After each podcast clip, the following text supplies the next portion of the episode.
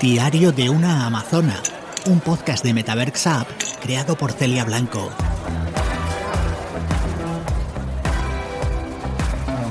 Me pagué la carrera poniendo copas en Madrid, en un bar en el que las paredes sudaban, pero que todos los fines de semana se llenaba de tíos por dos motivos.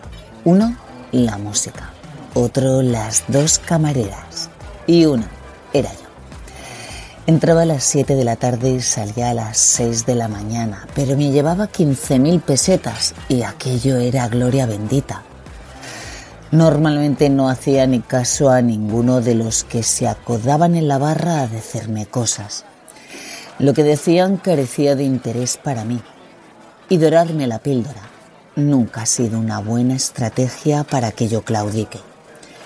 Pero aquel tipo, con fuerte acento alemán, alto, moreno, con los ojos muy verdes tras unas gafitas redondas, me pareció especial. Empezó a hablar de ópera porque yo le di pie. y eso no suele suceder en los bares de copas.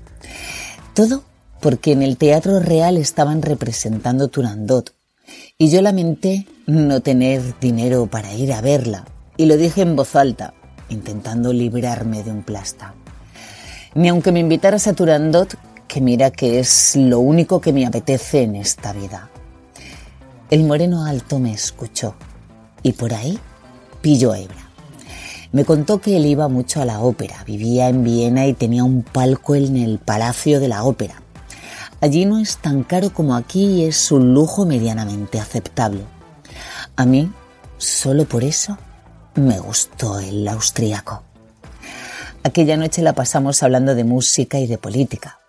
Él vestía un abrigo de cuero hasta los pies que a mí me fascinó e impresionó a partes iguales. Para mí, Aquel hombre era lo más exótico que había conocido nunca. Fue fácil derretirme. No nos acostamos hasta dos fines de semana después. Durante meses estuvo viniendo a mi barra cada fin de semana. Esperaba a que yo acabara y salíamos para irnos a la pensión de mierda en la que él se hospedaba. Ahí aprendí mucho de cómo los austríacos conseguían quitarse el estigma de la Segunda Guerra Mundial. Y me contaba entre risas cómo llevar su abrigo largo de cuero comprado de segunda mano en un pueblo húngaro ponía en alerta a los que lo veían porque distinguían que era un abrigo de la Gestapo. El austríaco daba los besos curiosos, como no queriendo comerte, pero sin dejar de hacerlo. Tenía las manos grandes y estrechas, con dedos muy finos y largos, como de pianista, que hacían virguerías por todos mis huecos. Le gustaba que yo me pusiera a cuatro patas para lamerme en esa postura. Empezaba por la planta de los pies, seguía por la pantorrilla, los muslos hasta alcanzar el culo, y aquí la mía con más cuidado aún, empezando por el coño, entreteniéndose con el clítoris, mordisqueando con los labios los míos, subiendo con la lengua hasta la cintura, pasando por detrás por todo el culo. Usaba los dedos como nadie los ha vuelto a usar jamás, haciendo una composición sonora con mis propios gemidos.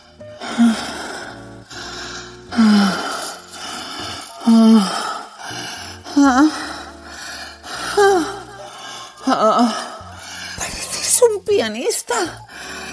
Acerté a decir la primera vez. El austríaco sonrió y me dijo, Lo soy. Verdaderamente lo era. Por eso, sus dedos eran capaces de tocar todas mis teclas a diferentes tiempos haciendo que un encuentro se convirtiera en una devoción de la carne, mi carne. Mi carne cobraba un protagonismo que hasta entonces no había distinguido. Abrazaba mis muslos para recorrerlos con la lengua desde las ingles hasta las rodillas. Sorteaba la braga para languidecer bajo ella, haciendo que yo sintiera en cada centímetro mi vulva Tenía los dedos tan largos, la piel fina y la boca hambrienta.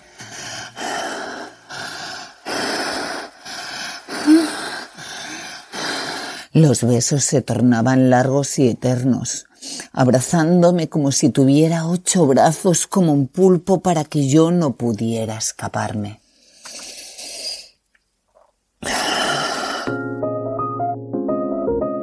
Cada cierto tiempo venía a Madrid y repetíamos el trance de los lametones, convirtiendo el sexo con la lengua en nuestra seña de identidad.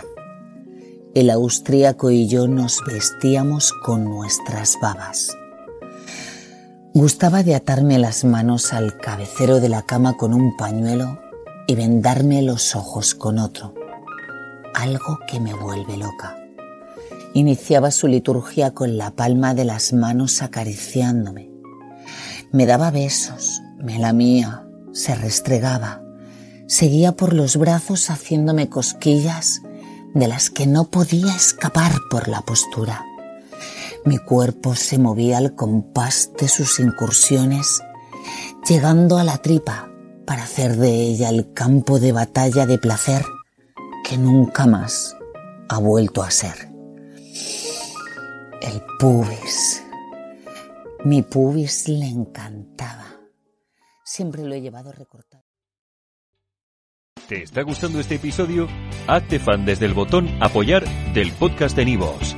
Elige tu aportación y podrás escuchar este y el resto de sus episodios extra. Además, ayudarás a su productor a seguir creando contenido con la misma pasión y dedicación.